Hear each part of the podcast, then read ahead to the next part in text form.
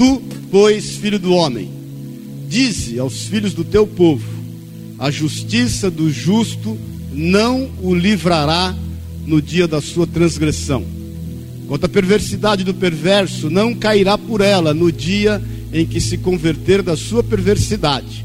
Nem o justo, pela justiça, poderá viver no dia em que pecar. Quando eu disser ao justo que certamente viverá, e ele, confiando na sua justiça, praticar iniquidade, não me virão à memória todas as suas justiças, mas na sua iniquidade que pratica ele morrerá. Amém? Vamos orar. Pai, nós te louvamos por estarmos aqui, te agradecemos por este tempo. Entramos na tua presença para te adorar em espírito e verdade, para declarar do teu senhorio, para declarar, Pai, que o Senhor é Deus sobre a nossa vida. Nós entramos na tua presença para nos rendermos a ti. Nós levamos cativo todo o nosso entendimento na presença de Cristo Jesus. E em temor e em tremor, Pai, na tua presença, clamamos, Abba, Pai, se conosco, fala aos nossos corações, que a tua palavra seja o rema do Senhor, que ela venha nos confrontar, que ela venha discernir espírito de alma, que ela venha nos limpar, nos curar e nos fazer crescer até a estatura do varão perfeito. É o que nós pedimos em nome de Jesus, Pai. Nós, na autoridade, de seus filhos, como tua igreja, tua noiva, repreendemos no teu nome, Jesus, tudo que não é teu, tudo que não pertence a ti, e declaramos a liberdade do teu Espírito Santo. Vem, Espírito Santo, neste lugar. É o que nós te pedimos em nome de Jesus. Amém e amém. Amém? Pode sentar-se. Quem está nos visitando? Eu estou vendo alguns irmãos novos aí. Levanta sua mãozinha, quem está nos visitando. Deus te abençoe. Deus te abençoe, viu? Deus te abençoe em nome de Jesus. Depois vocês deem uns abraços aí nos, nos irmãos aí, em nome de Jesus. Amém, querido? Essa palavra que a gente leu parece um tanto quanto dura, né? É duro. Quando o Senhor fala que o justo, por mais que ele pratique a sua justiça, no dia em que ele pecar, ele pode morrer. E que o perverso, que se arrepender da sua perversidade, ele vai alcançar no, a justiça de Deus. Eu não creio que ela é uma palavra, embora aparentemente dura, ela seja engessada, porque nós temos que entender que, em primeiro lugar, que não há perversidade que não possa ser justificada pelo amor, o cuidado de Deus sobre a nossa vida. Não há. Nós não podemos julgar quem quer que seja. Nós não podemos deixar de fazer o bem a quem quer que seja por conta de preconceitos. Essa experiência que o Daniel sofreu essa manhã, né? O Daniel poderia, em função das, das experiências negativas que ele teve anteriormente, o mal seria ele deixar de ir atender aquele que estava necessitado. Porque é comum que a gente seja conduzido até muitas vezes, até a metade do caminho pelas más experiências, mas nós temos que não deixar de fazer o bem, porque ao seu tempo nós vamos ceifar, é o que diz em Gálatas 6, no versículo 9, não deixeis de fazer o bem, porque ao seu tempo você vai colher, você vai ceifar. Então, muitas vezes, as nossas má experiências querem fazer com que a gente haja de forma contrária àquilo que diz a palavra de Deus. Nós temos que persistir, investir, insistir, e Deus certamente vai nos honrar. Mas não há adversidade que seja, não há pecado que seja, não há perversidade que, que possa haver sobre o homem que não possa ele ser alcançado pela justiça de Deus. Haja visto o ladrão na cruz, lembra-se disso? Haviam dois ladrões na cruz. Um se contamina com tudo aquilo que está ao seu redor, por toda aquela circunstância, e ele vai e desdenha de Jesus e fala: Senhor, tu és, não és o Senhor? Tu não és filho de Deus? Salva-te a ti mesmo e a nós também outro que estava do outro lado, que não se contamina com aquelas circunstâncias, ele se relaciona com um outro ladrão e ele passa por Jesus o seu olhar e fala: oh, meu amigo, nós temos motivo de estar aqui. Nós temos motivo, ele não. Aí ele olha para o Senhor e fala: Senhor, lembra-te de mim quando entrares no teu reino. Jesus olha para ele e diz o que? Ainda hoje estarás comigo no paraíso. Então não há perversidade, querido. Não há situação, por pior que ela seja, que você esteja enfrentando ou enfrentou, ou pecado que você tenha cometido, em que Satanás, que é o acusador, que tem tenazmente te assediado e te deprimido e querendo te lançar cativo cada vez mais dessa situação, não há nenhum tipo de perversidade que você tenha cometido ou esteja cometendo que Jesus não possa te justificar agora. Amém, querido? Nós temos que entender isso. Agora, não há nenhum tipo de justiça que você tenha feito que possa gerar algum crédito para você no dia que você pecar. Vou te explicar. Quando Eclesiastes 11 diz: Lança o teu pão sobre as águas, depois de muitos dias o acharás. Você parte com sete, ainda com oito, porque não sabes o mal que sobrevirá sobre a terra, diz respeito à lei da semeadura aquilo que você pode adquirir de crédito quanto ao bem que você tem feito, mas isso não justifica o mal que você eventualmente venha praticar. Porque, na mesma proporção que o perverso, na sua perversidade, é visitado e justificado pelo amor, pelo cuidado, pela graça de Deus, não há nenhum tipo de ato de justiça tua ou teu que possa fazer com que você seja justificado por conta daquilo que você fez. A palavra de Deus diz que os atos de justiça dos santos, eles compõem as vestes do Senhor. Mas diz também que os nossos atos de justiça, de justiça são como trapos de imundícia. Então vou te explicar de novo. Nós não adquirimos crédito por ser quem somos no Senhor em função da sua palavra. Nós adquirimos crédito naquilo que nós fazemos, crendo em quem é Deus em nós e através de nós. Mas no dia do, do, da nossa perversidade, por mais justo que você tenha sido, a melhor forma de você buscar o cuidado e o perdão de Deus é o arrependimento. Paz do Senhor.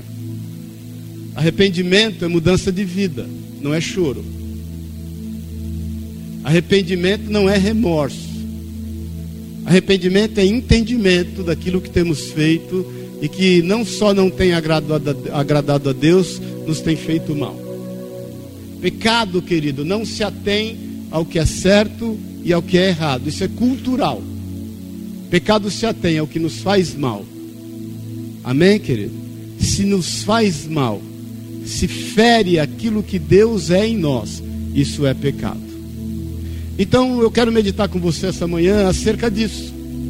Quando muitas vezes nós estamos sendo conduzidos por um caminho e nós somos tentados a pensar: puxa vida, Senhor, eu tenho feito tanta coisa boa, eu tenho ajudado tantas pessoas, eu tenho me conduzido segundo diz a tua palavra, eu não danço apertado, eu não costuro para fora, eu me comporto, eu atravesso as pessoas quando precisam na rua, as velhinhas, os cegos, eu até esmola tenho dado, e puxa vida, eu pago meus impostos, eu trato bem meus funcionários, eu trato bem aqueles que se levantam contra mim. Por que, que eu estou passando o que eu estou passando? Então não vale a pena. Então é melhor eu parar. Então é melhor eu deixar as coisas acontecerem. Não é assim, querido. Jó, quando passa o que passou, se você ler Jó 31 em diante, você vai se deparar como Jó era justo. E ele desfila ali em todos aqueles versículos tudo quanto eram as atitudes dele. Você tem até vergonha de ler, de tão justo que Jó era. Mas aquela justiça de Jó não o livrou. O que o livrou foi quando ele entende diante de Deus que ele só conhecia Deus de ouvir falar. Um dia os olhos dele passou a vê-lo. E ele entende o amor, o cuidado, a misericórdia, a ponto de Deus dar a ele a incumbência de orar pelos seus amigos. Enquanto ele ora pelos seus amigos, Deus dá a ele tudo em dobro. Porque a justiça de Jó não pôde livrá-lo de nada, mas o amor, o cuidado, a misericórdia de Deus o livrou de todas as coisas. É assim conosco. Eu quero que você abra rapidamente em 2 Crônicas, no capítulo 16. Eu quero meditar com você sobre a história de um homem que tinha uma boa linhagem. Segundo Crônicas 16, deixa aberto aí, daqui a pouco nós quero te pôr no contexto antes de nós lermos o texto. Amém? Quem abriu aí, diga amém. Eu vou falar um pouquinho da vida de Asa. Asa era bisneto de Davi, através da linhagem de Absalão. Absalão, filho de Davi, teve uma filha chamada Maaca. Essa Maaca teve um filho chamado Asa. Asa, então, era bisneto de Davi. Ele vem a ser pai de Josafá. Josafá que o sucedeu depois dele. Asa era um homem de Deus. fazia tudo conforme a palavra de Deus. Ele assume o reinado de Judá. Não sei se você sabe, naquele momento Israel era dividido. Havia o reino do norte, que era Israel, cuja capital era Samaria, e havia o reino do sul, que era Judá, cuja capital era Jerusalém. Judá, os reis de Judá se comportavam melhor. Os reis de Israel, eles tinham uma certa rincha quanto a Judá, muitas vezes se levantavam contra Judá, porque afinal de contas Judá é onde havia o templo, onde estava Jerusalém. Então, Asa, ele assume o reinado e ele faz tudo conforme a vontade de Deus. Se você voltar um pouquinho, volta um pouquinho só no capítulo 14 de 2 Crônicas, só para a gente entrar no contexto. No versículo 2 diz assim: Asa fez o que era bom e reto perante o Senhor seu Deus. No versículo 8 do capítulo 14, edificaram e prosperaram tinha asa no seu exército 300 mil de Judá, que traziam pavês e lança, e 280 mil de Benjamim, que traziam escudos e atiravam com arco. Todos eram homens valentes. Judá contava com um exército de 580 mil homens. Asa ordenava esse povo.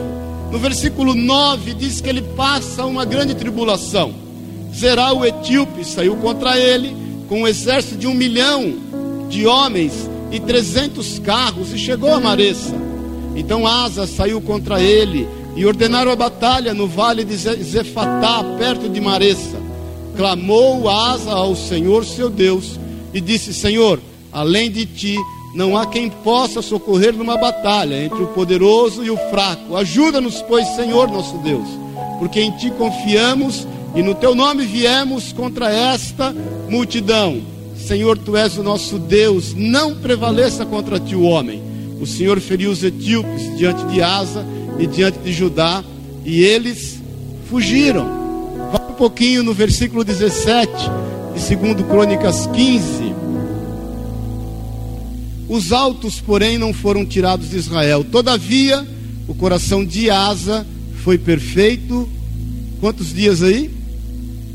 Todos os seus dias trouxe à casa de Deus as coisas consagradas por seu pai e as coisas que ele mesmo consagrara, prata, ouro e objetos de utilidade.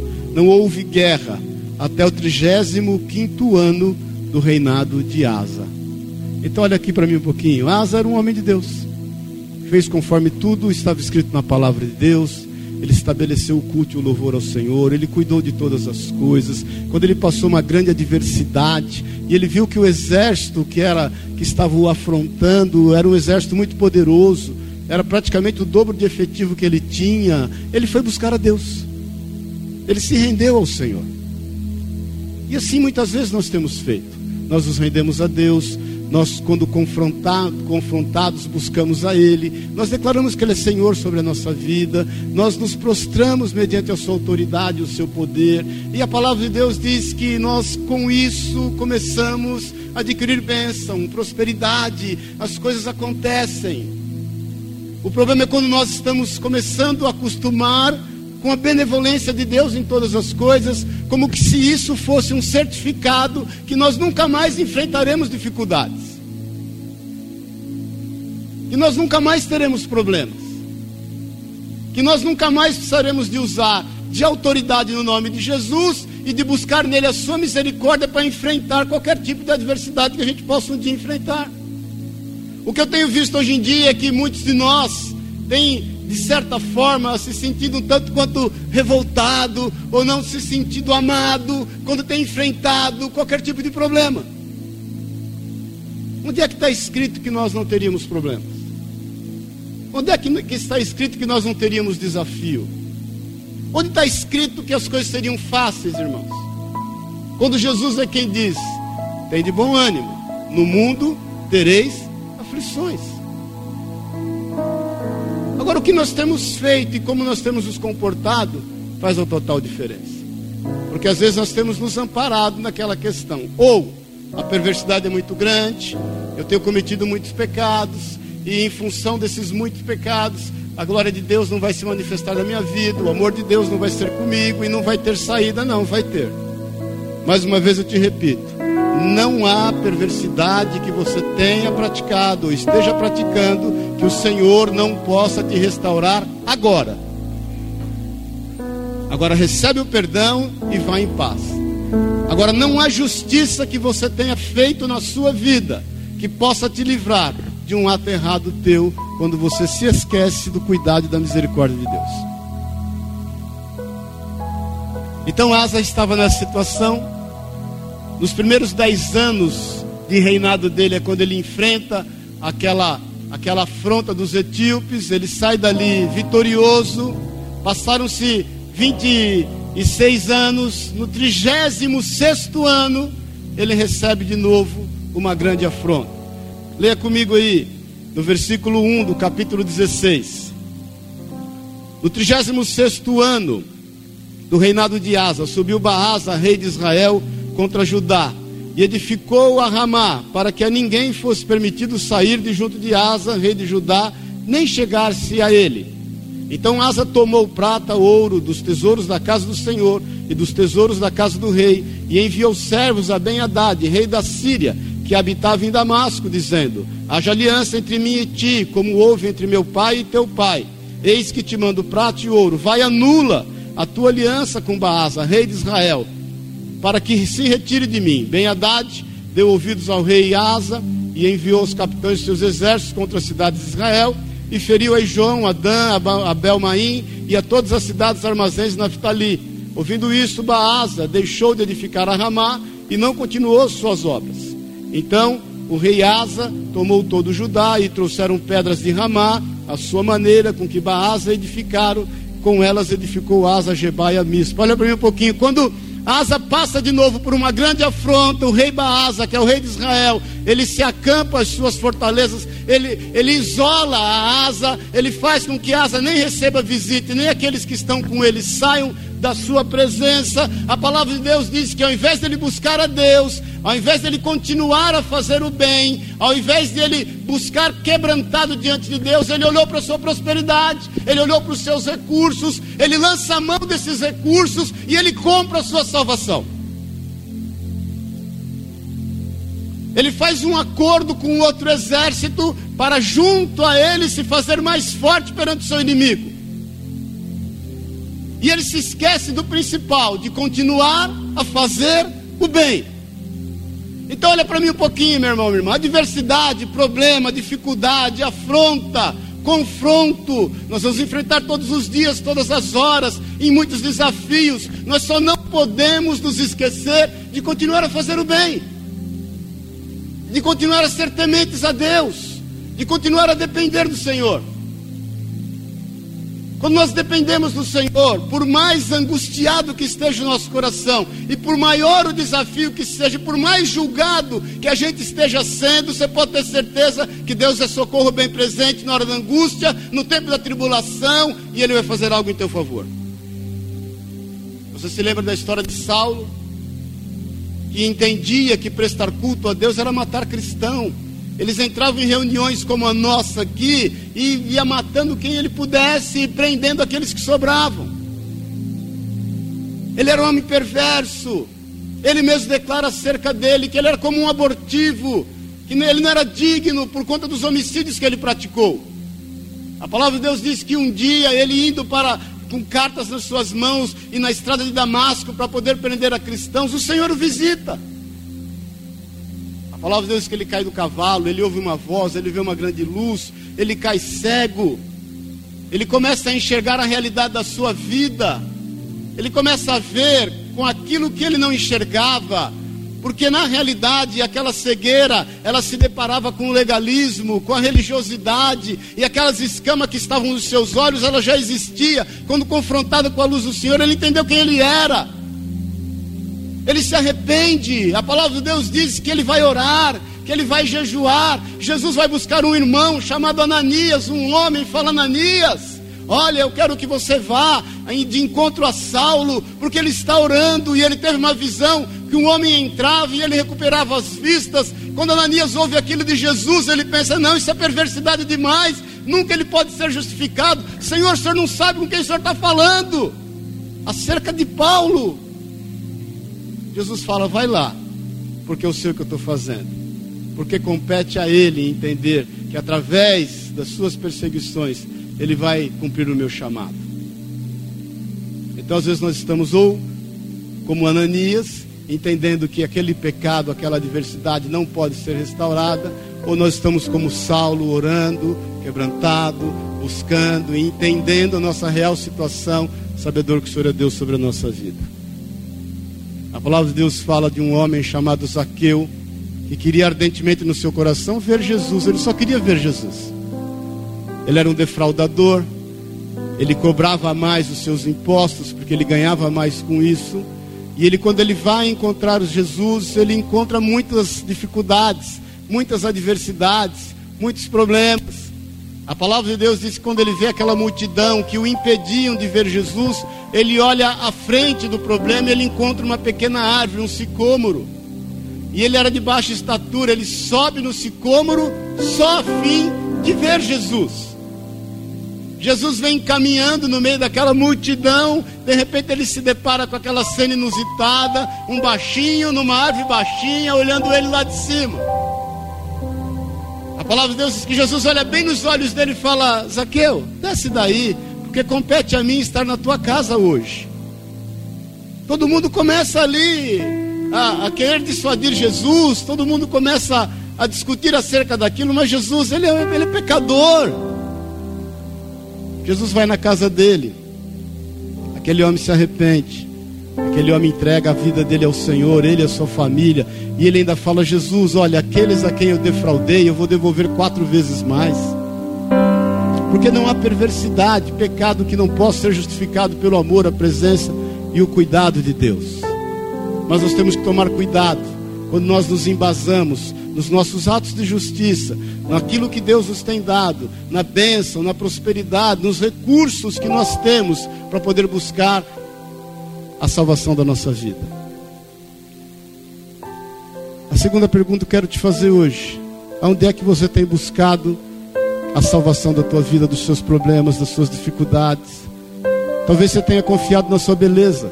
É um dom de Deus, glória a Deus, mas ela não vai poder te fazer melhor do que você já é em Deus.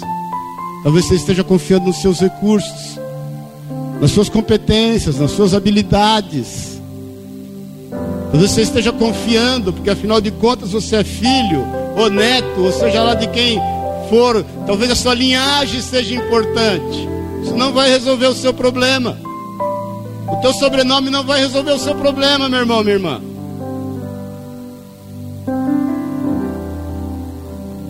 A linhagem de Asa não resolveu o problema dele.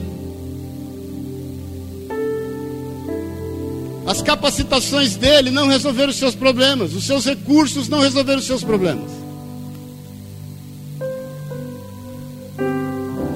Nós estamos entendendo isso? Ele compra a sua vitória. Aparentemente, todos olhavam para Asa e pensavam assim: puxa vida, esse cara é esperto ele agiu de forma sábia. Ele fez um conchavo. Ele comprou, ele conseguiu, ele fez bom uso do recurso que ele tem. Mas logo em seguida, no versículo 7, presta atenção.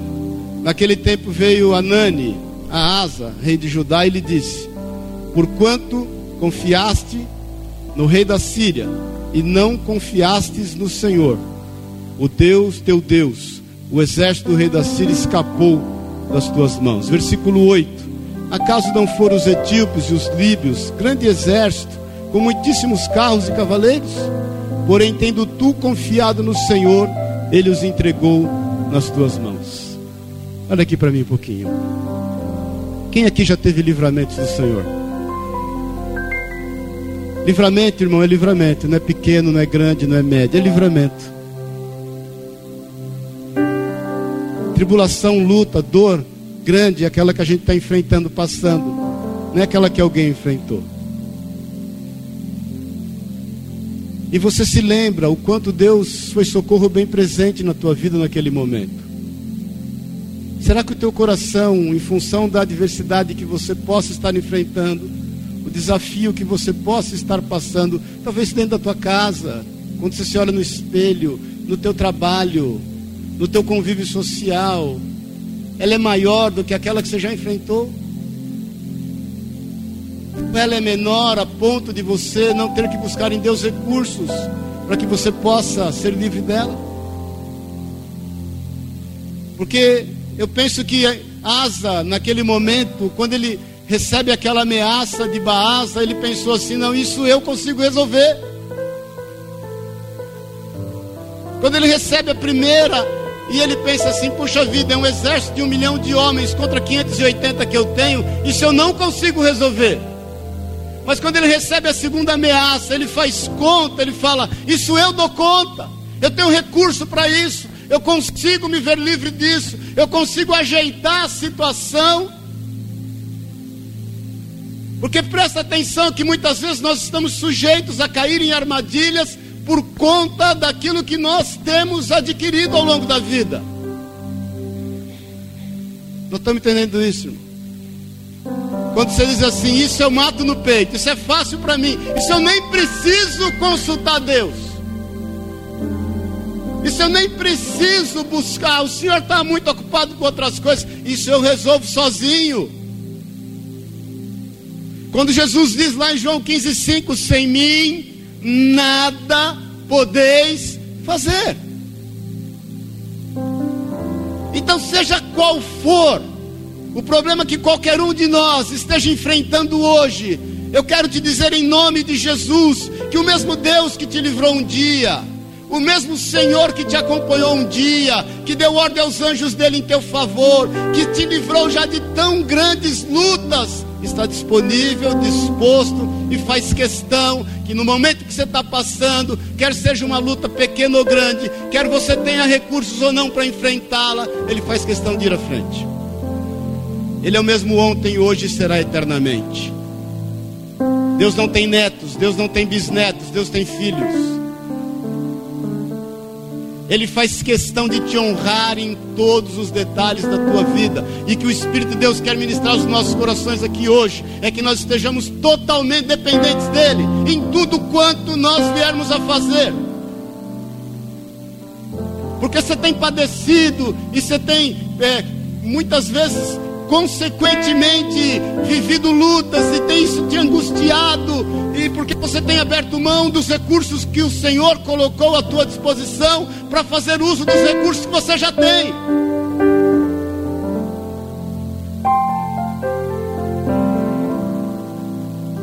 Quando nós estamos dispostos a entregarmos efetivamente nosso caminho ao Senhor, confiar nele e as demais coisas Ele vai fazer. Sabe que asa aconteceu com ele? Ele se esqueceu que ele não podia esquecer-se de Deus. Sabe qual foi o pecado de Sodoma e Gomorra, irmãos? Abre antes em Deuteronômio no capítulo 6, por favor. Deuteronômio 6, no versículo 10. Deixa eu deixar marcado aqui.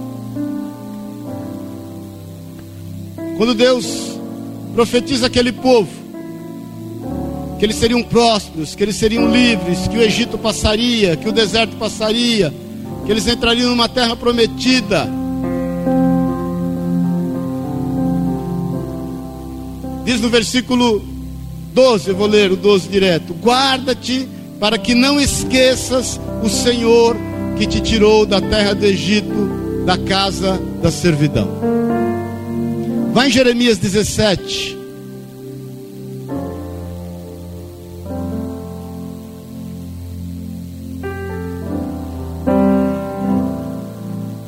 Versículo 49.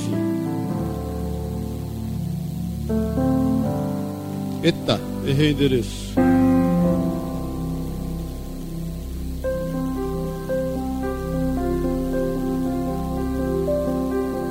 Versículo 9. Se acertei aí. Não, não, não. Esse também. Enganoso é o coração do homem, mais do que todas as coisas, e des desesperadamente corrupto, quem o quem o quem o conhecerá? Do que nós temos dependido. Jesus fala, não precisa abrir em Mateus 24, no versículo 12, que por se multiplicar a iniquidade o amor se esfriaria. Então, irmãos, nós temos que, em nome de Jesus, entender definitivamente que em tudo nós devemos buscar a Deus. Em tudo nós devemos depender dele. Não há problemas, circunstâncias que você esteja enfrentando que você possa dizer: não, isso eu resolvo sozinho. Isso eu dou conta. Isso eu não preciso de ajuda de ninguém. Isso nós não precisamos buscar Deus, consultá-lo. Nós não podemos abrir mão dos recursos que nos foram confiados. A palavra de Deus diz no versículo 9, lá de 2 Crônicas 16, diz assim: Por quanto ao Senhor, seus olhos passam por toda a terra, para mostrar-se forte, para com aqueles cujo coração é totalmente dele. Nisto procedeste loucamente, por isso desde agora haverá guerra em ti. Os olhos do Senhor estão passando por toda a terra. Ele quer se mostrar forte no nosso meio. Ele quer se manifestar sobre a tua vida, sobre a minha vida. Ele quer fazer com que as coisas aconteçam segundo a boa, perfeita e agradável vontade dele. Para que as coisas realmente aconteçam segundo o parecer e a vontade dele. Porque quando nós buscamos qualquer coisa contrária a isso, isso é loucura. A palavra de Deus diz que um profeta foi levantado, esse profeta Anani, e ele vai e, e mostra, não acusa, ele mostra o pecado de Asa. A Bíblia diz que Asa se revolta.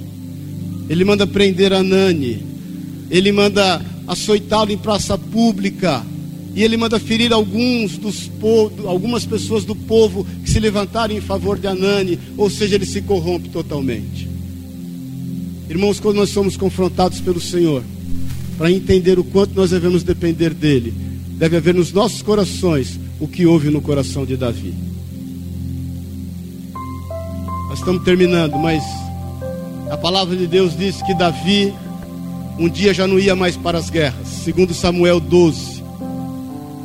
E diz que Davi um dia estava no alpendre do seu palácio e ele olha para a casa do vizinho, tinha uma mulatona se banhando.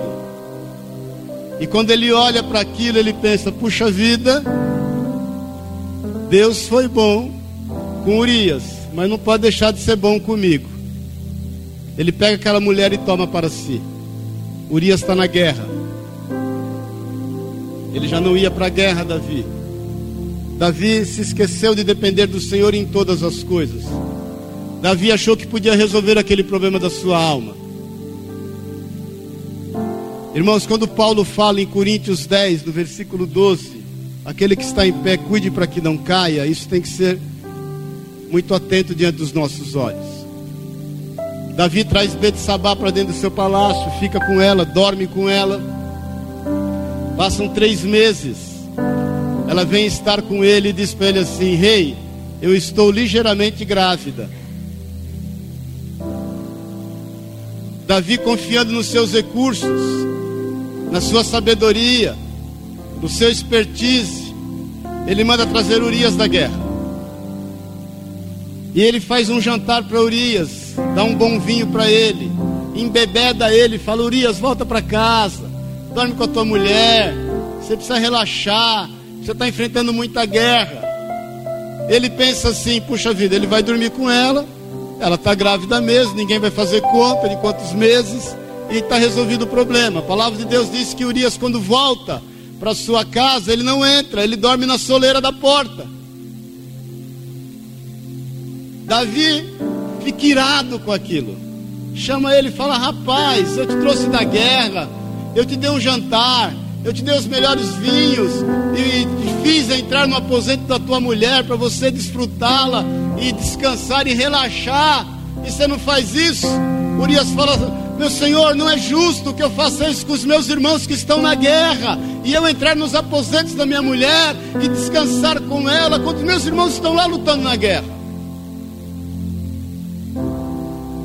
Davi se enfurece, dá outro jantar, dá outro porre, manda ele de novo para casa. Sabe o que acontece? Ele dorme de novo na soleira da porta. Sabe o que Davi faz, irmãos? Ele manda de novo Urias para a guerra com um bilhete no bolso e fala assim: entrega esse bilhete para Joabe, que era o capitão da guerra. No bilhete estava escrito assim: coloca Urias na frente da guerra e tira dele a retaguarda. Urias morreu. Quando Urias morreu, Davi pega então Betsabá, traz para dentro de casa e fala: acabou, está resolvida a conversa.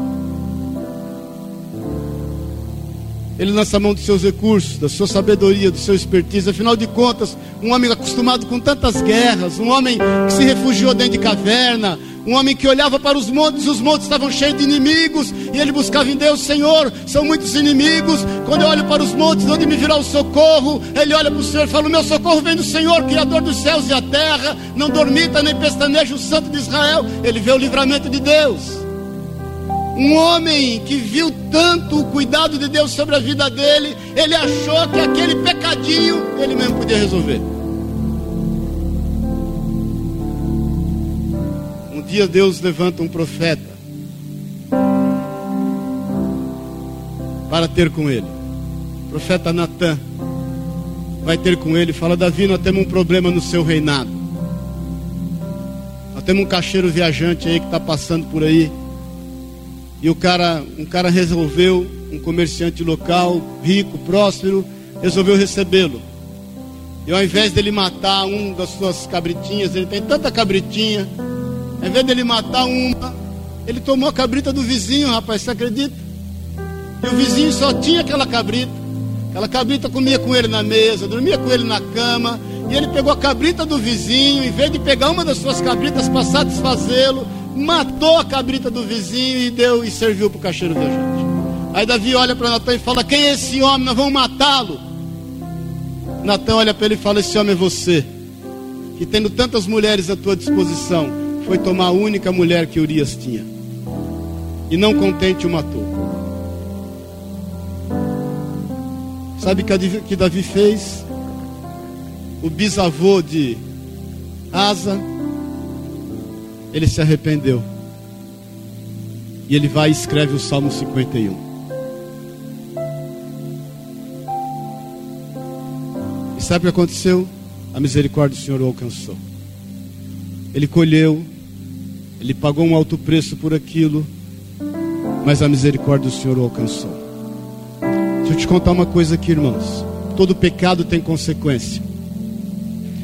Não pense você que o fato de você ser justificado por Deus, você não vai ter consequência do pecado. Presta atenção nisso. Mas uma coisa é certa: quando você é justificado por Deus, você vai enfrentar a consequência do pecado, não pecando mais, entendendo que Ele é Deus sobre a tua vida. Porque isso é uma grande confusão.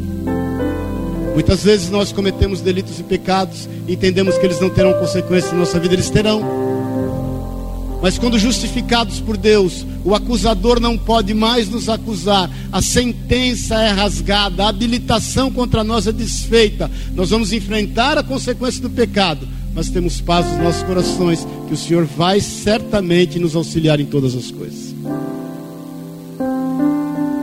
Então, Asa, que não fez como Davi, o seu bisavô, ele pega o profeta e manda prender, e manda açoitar, e manda bater e fazer mal àqueles que defendiam o profeta. Foi de mal a pior. Nós estamos terminando. A Bíblia diz no versículo 10: Porém, Asa se indignou contra o vidente, contra o profeta, e o lançou no cárcere, no tronco, porque se enfurecera contra ele por causa disso. Na mesma ocasião, oprimiu Asa alguns de Israel. Eis que os mais atos de Asa, no versículo 11, tanto os primeiros como os últimos, estão escritos no livro da história do rei de Judá e Israel. No 39 ano, três anos depois do seu reinado, caiu Asa doente dos pés. A sua doença era em extremo grave. Contudo, na sua enfermidade, não recorreu ao Senhor, mas confiou em quem? Nos médicos. Descansou Asa com seus pais, morreu no 41 ano do seu reinado. Vamos ficar em pé em nome de Jesus.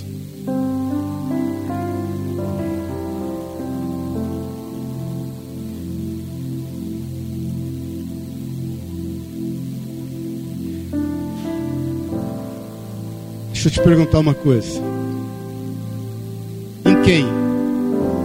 Ou em que? Olha para mim aqui. Você tem posto a sua confiança.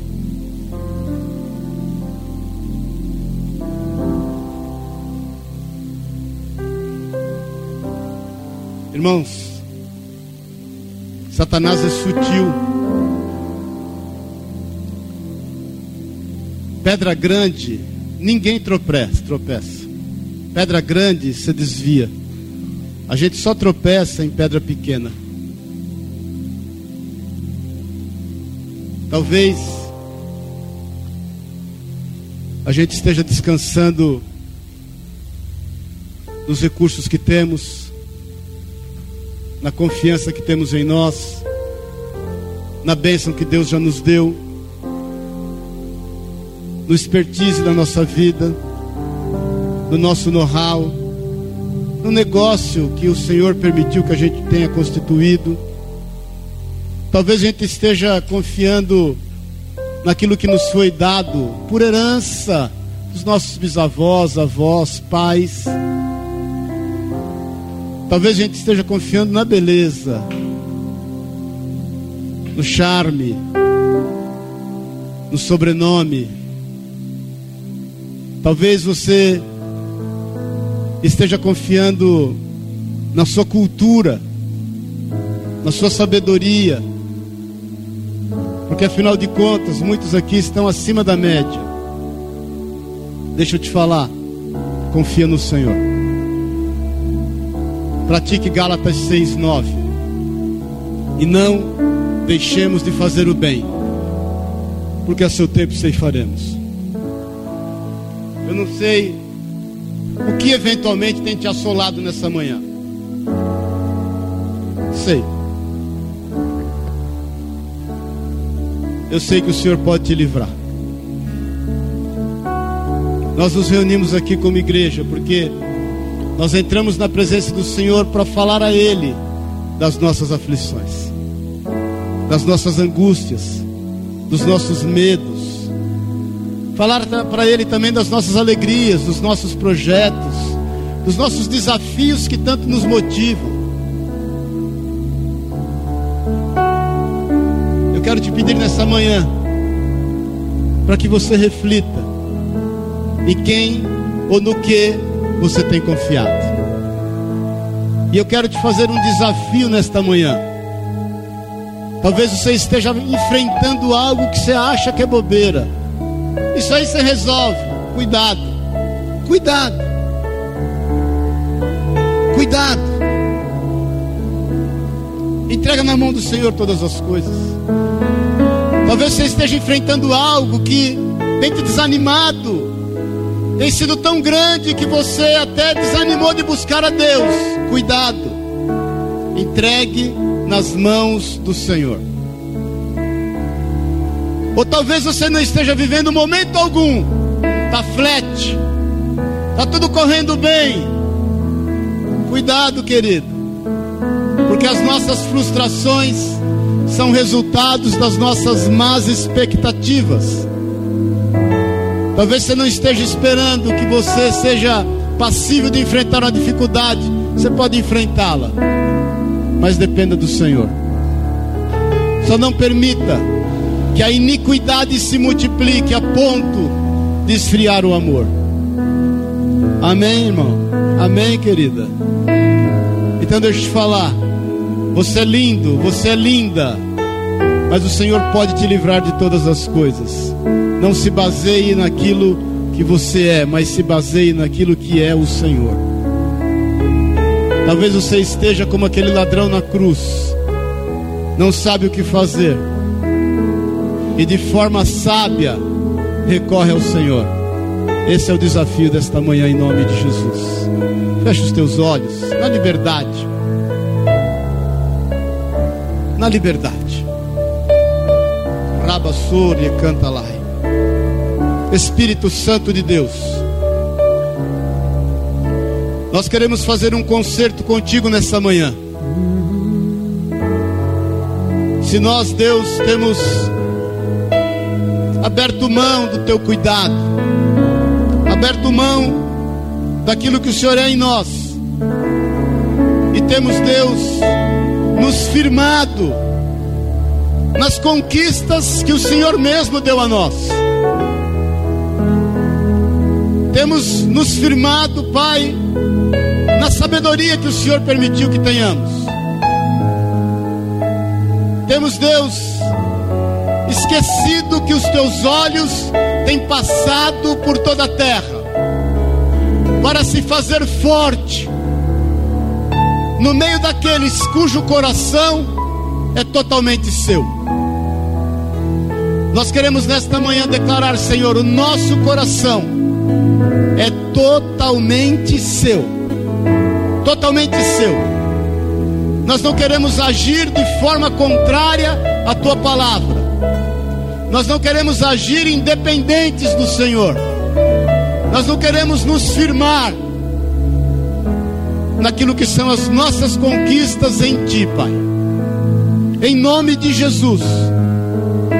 Nós não queremos, Pai, desdenhar de qualquer adversidade que temos enfrentado, mas queremos declarar que o nosso coração é totalmente do Senhor.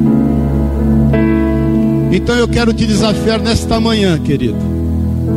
Se você tem passado qualquer situação na tua vida, onde você sabe e entende agora que o teu coração não tem sido totalmente do Senhor.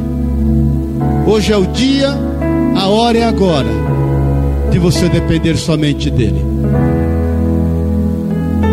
De você encarar seja o que for na sua vida, na certeza de que ele é o mesmo ontem, é o mesmo hoje e será o mesmo eternamente.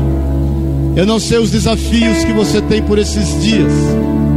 Eu não sei aquilo que você tem passado, mas eu quero te dizer: o Senhor te ama de forma incondicional. O Senhor te ama e a graça dele é sobre a tua vida. Se você entende que é necessário hoje você fazer uma entrega total sem reservas de tudo que diz respeito à sua vida e aquilo que você tem enfrentado ao Senhor, sai do teu lugar, vem aqui à frente, eu quero orar junto com você nesse momento. Cada um olhando para a sua vida. Você que tem confiado nos recursos, você que tem confiado naquilo que Deus te deu, te presenteou. Esse é o momento, essa é a hora. Em nome de Jesus. Olhe para a sua vida, querido. Vamos cantar esse cântico que diz respeito a isso. Amém. Quanto, quanto ao Senhor, declare isso aí. Quanto ao Senhor. Pode vir mais para frente aqui. Vem mais para frente. Passam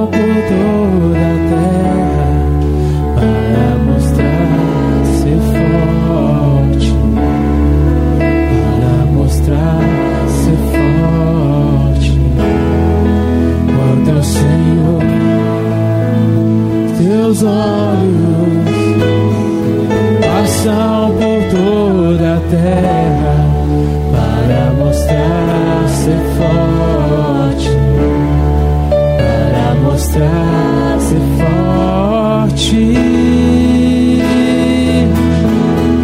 para com aqueles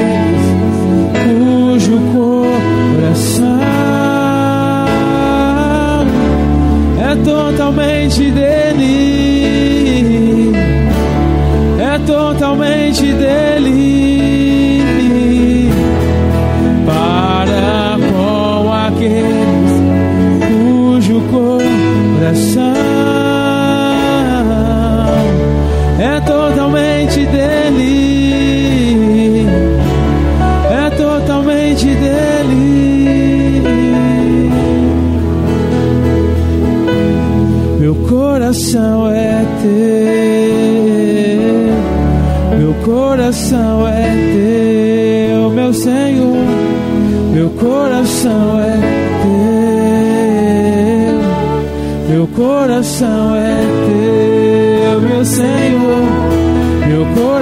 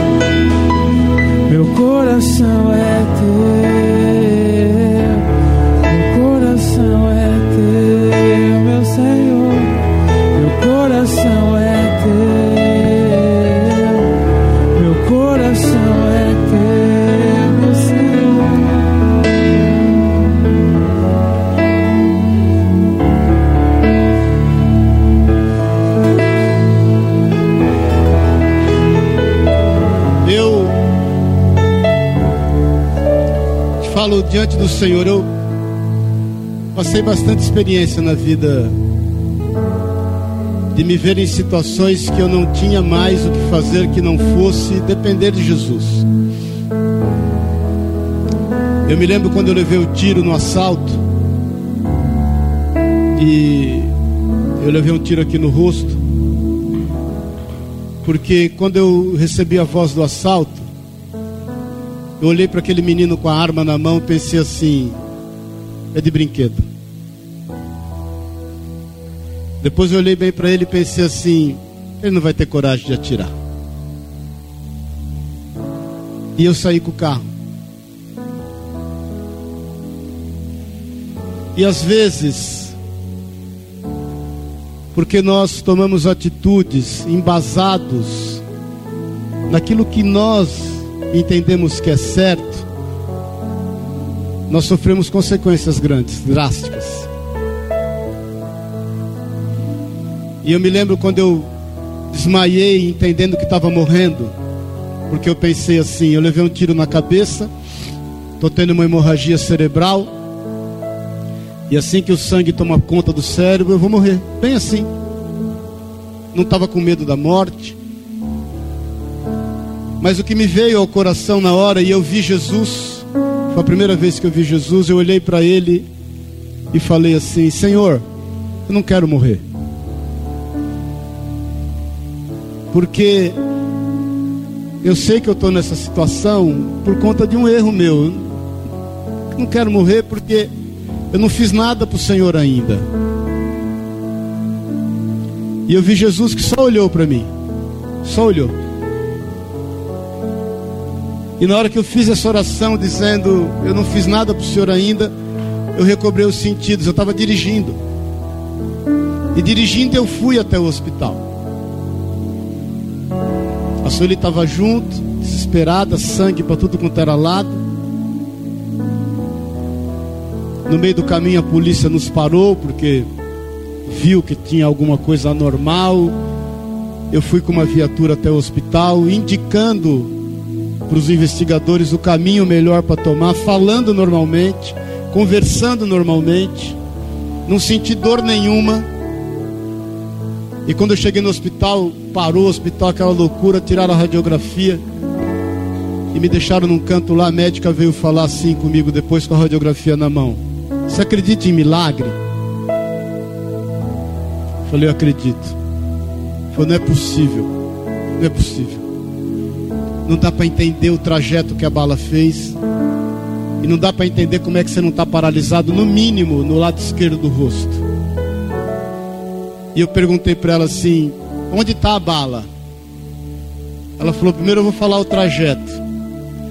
Ela pegou em uma das raízes do dente, subiu, ia subindo para o cérebro, bateu no seio maxilar, ricocheteou, desceu por trás do nariz, põe a língua no céu da boca. Quando eu pus a língua no céu da boca, eu senti a bala. Ela falou: é só tá penduradinha pela pele. Então eu fazia assim, a bala subia e descia. Eu falei: arranca que eu vou embora para casa. Você tem que operar. Tem que operar, tem consequências, tem que operar.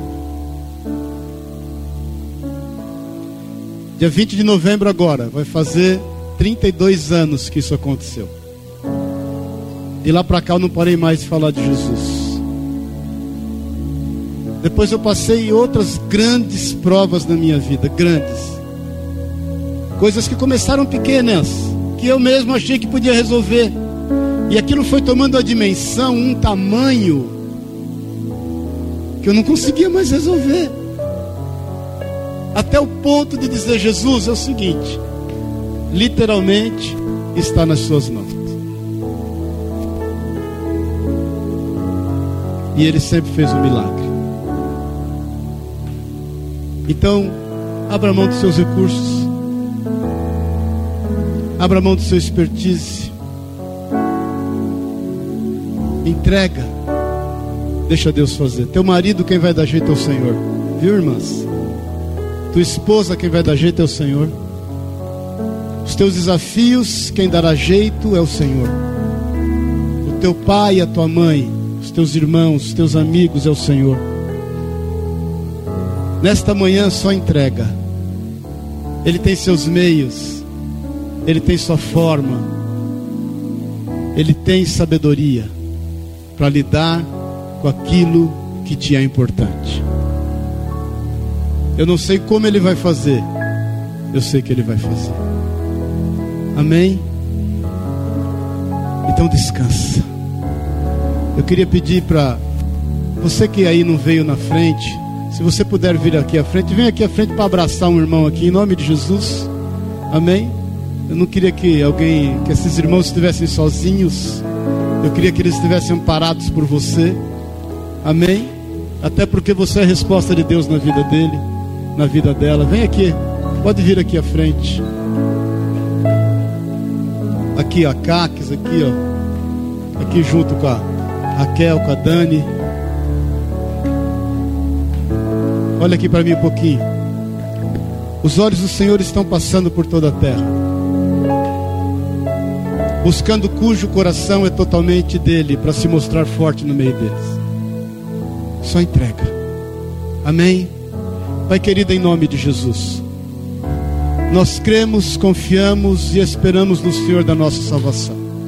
Nós queremos esta manhã aqui fazer um concerto contigo, porque muitas vezes nas pequenas coisas, Pai, nós não confiamos totalmente em Ti. Nós, Pai, pegamos os pequenos desafios e adversidades e quisermos, Senhor, enfrentá-las do nosso jeito, da nossa forma, da maneira que nos era mais conveniente, isso se tornou um monstro e se tornou um grande problema, Pai. Nós lançamos mão dos recursos do Senhor e viemos, Deus, a nos apegar nos nossos recursos. Muitos de nós reagimos quanto ao pecado com o próprio pecado. Nós reagimos quanto à afronta com outra afronta. Quando confrontados, Pai, por Ti, entendemos que fomos afrontados. Pai, em nome de Jesus, nos perdoa porque muitas vezes isso nos conduziu a uma situação que se tornou, Pai, sem administração por meio de nós. Em nome de Jesus. Da mesma forma, nós queremos te pedir perdão, Pai, se nós não temos conseguido continuar a fazer o bem. Se algum de nós tem desistido de fazer o bem por conta da adversidade que tem enfrentado, por conta dos problemas que enfrentaram lá atrás, por conta da exaustão, da fadiga, do estresse. Deus, em nome de Jesus, nós queremos entregar tudo nas tuas mãos, porque nós queremos caminhar e andar na justiça do Senhor.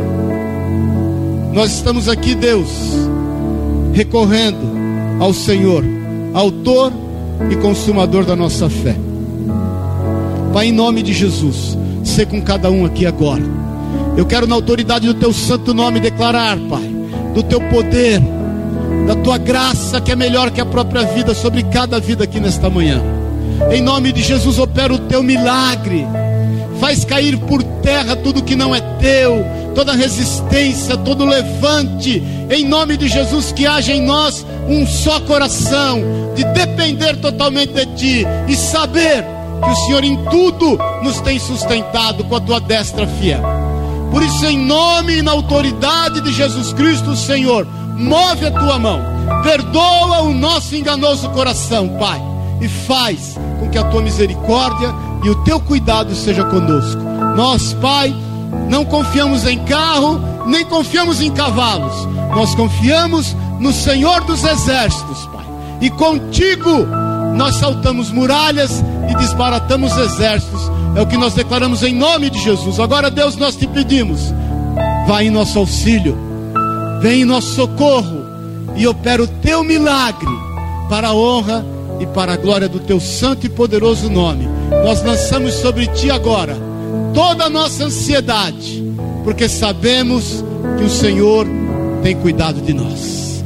Você que está aqui, põe a mão no teu coração, em nome de Jesus, na liberdade declara comigo assim: Senhor Jesus, eu lanço sobre ti toda, toda, toda a minha ansiedade, porque eu sei que o Senhor tem cuidado de mim É o que eu declaro. Em nome e na autoridade de Jesus Cristo, o Senhor. Amém e amém. Amém? Glória a Deus. Dá um abraço no teu irmão aí, fala, Ele está no controle. Amém? Fala pro teu irmão aí, Ele está no controle de todas as coisas. Amém, querido? Ele está no controle de todas as coisas. Vamos cantar mais um cântico? Amém? Nós vamos cantar mais um cântico. Não duvide o seu coração. Não duvide o seu coração. Quem tem desafios esta semana aqui em nome de Jesus? Quero declarar a bênção de Deus sobre a tua vida. A bênção. Cuidado com os detalhes, querido. Confie nele. Amém? Com o amor de Deus, o Pai, a graça eterna de Jesus Cristo, nosso Senhor e Salvador, que a unção, o poder, o consolo do Espírito de Deus te leve em paz. Vai em paz, querido. Vai na certeza de que o Senhor é contigo. Vai na certeza de que o Senhor é contigo. Ele não dormita, ele não pestaneja. Ele tem acampado anjos ao teu redor. Ele tem intercedido por ti com gemidos inexprimíveis. Ele não desistiu da tua vida. E ele não desistirá. Dependa dele. E você verá a glória de Deus. Que Deus te abençoe e te guarde. Tem uma semana de bênção e vitória. Tem um mês de novembro abençoado. Em nome de Jesus, o Senhor. Amém e amém.